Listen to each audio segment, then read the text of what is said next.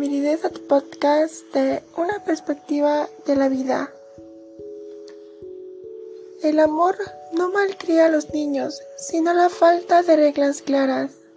Del blog Rincón de la Psicología, escrito por la psicóloga Jennifer Suárez. El amor, cuando es del bueno, no hace daño. El cariño es imprescindible en todo proceso de crianza. El amor hace que los niños se sientan queridos y protegidos, por lo que es el terreno donde florece una autoestima sana y una autoconfianza a prueba de balas. Sin embargo, hay quienes lo interpretan como debilidad y otros lo confunden con permisividad. La permisividad genera niños malcriados. Por desgracia, todavía hay quien sigue pensando que abrazar demasiado a los niños, mostrarles afecto o atender sus reclamos los convertirá en pequeños tiranos. Por eso aplican una educación espartana cuanto antes. Recomiendan dejarles llorar para que se calmen solos o no consolarles para que se vuelvan fuertes. Piensan que el amor malcría. Muchas de estas creencias populares provienen de las viejas generaciones y cometen el error de confundir las muestras de amor con la permisividad y el libertinaje.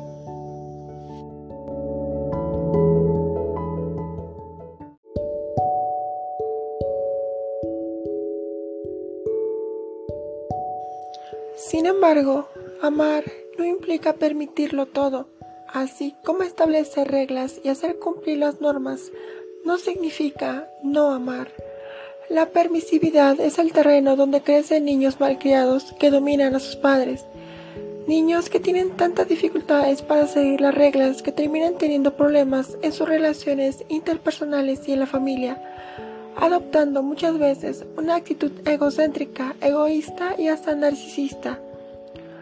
La permisividad consiste en la ausencia de límites. Unos padres permisivos no ponen reglas o no las hacen cumplir.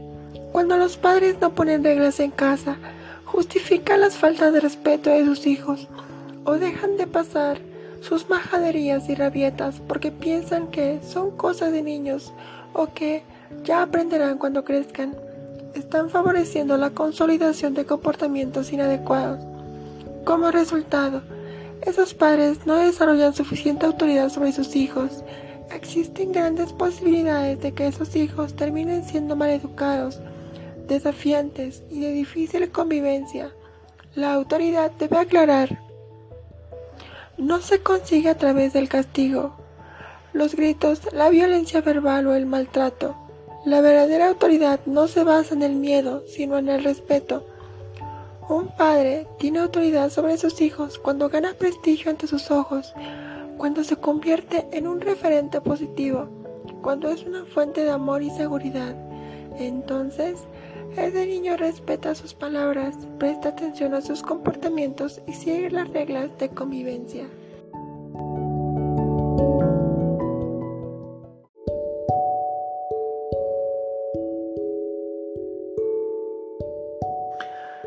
La necesidad de poner límites y establecer reglas claras para no malcriar a los hijos.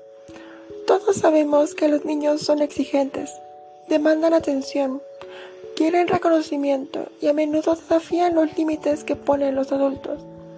Es algo perfectamente normal. Sin embargo, en todos esos casos el cariño sigue siendo la herramienta clave. Los niños, sobre todo durante los primeros años de vida, necesitan desarrollar un apego seguro con sus padres para establecer un vínculo sólido que los acompañará durante toda la vida. La base de ese apego consiste en mostrarse emocionalmente disponibles, de manera que cuando un bebé llora, debe ser atendido, cuando un niño pregunta algo, debe de recibir una respuesta. Si no atendemos al llanto y no respondemos a sus preguntas, el niño intentará llamar nuestra atención de mil formas diferentes. Es probable que se comporte mal porque se da cuenta que es la única manera de atraer la atención de sus padres. Por esa razón, la negligencia emocional suele estar en la base de la mala educación y los comportamientos negativos infantiles. Asimismo, hay padres que para ahorrar tiempo y evitar lágrimas o berrinches eligen la salida más fácil, ceder. En esos casos, los niños comprenden rápidamente que no existen normas porque pueden extender los límites cuando deseen, a golpe de enfados o lágrimas. Si esto sucede, es importante recordar que la salida más rápida no siempre es la más conveniente, sobre todo en el largo plazo.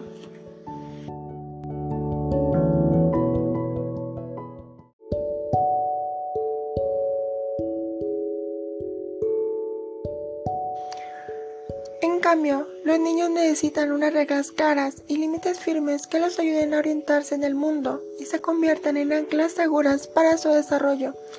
Esas normas deben ser pocas y razonables, pero inamovibles. De hecho, sirven para enseñar a los más pequeños que no siempre podrán obtener lo que desean, que es necesario respetar los derechos de los demás. También los mantienen seguros, además de disciplinarlos y enseñarles a lidiar con sentimientos desagradables. Así, los padres educarán la tolerancia a la frustración de sus hijos de manera que el día de mañana esos niños no serán adolescentes ingobernables o jóvenes mimados, sino personas maduras, resilientes y seguras de sí. En ese sentido, un estudio realizado en la Universidad de Rochester con niños de primero y segundo grado demostró que poner límites no socava la motivación intrínseca ni afecta el disfrute, ni siquiera las tareas creativas siempre que sean de naturaleza informativa.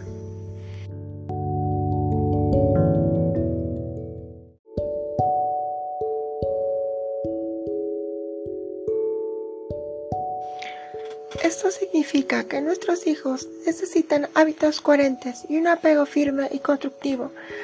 Necesitan un espacio donde se sientan seguros para descubrir el mundo de nuestra mano.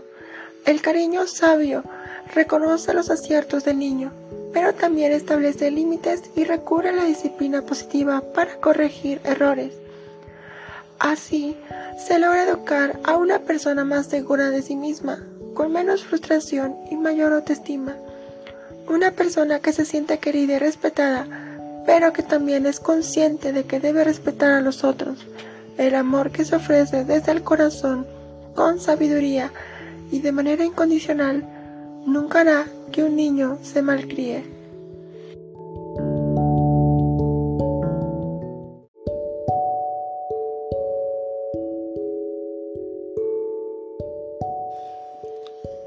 De esta lectura me gustaría agregar como conclusión la parte que efectivamente yo luché con eso, con mi crianza. Tengo un nene pequeño y mi madre era de déjalo llorar para que no se malcrie, no lo carguen tanto. Y yo desafié esas normas. Algo que debería parecer obvio, no lo es tanto porque de manera tradicional se dice que malcriamos a los hijos, a nuestras hijas, y no es así. El amor no malcría. Lo que sí es difícil es lograr una disciplina positiva, hacer que nuestros hijos e hijas sigan las normas. Esa es la parte más difícil. Pero no es imposible, porque se puede lograr haciendo que el niño o la niña se comprometa a seguir las reglas y que éstas sean claras. Que nosotras les mostremos por qué es importante seguir las reglas y por qué les beneficia a ellos o a ellas que las sigan. Es la parte más difícil, pero se puede. Así que nos quedamos con esto. El amor no malcría.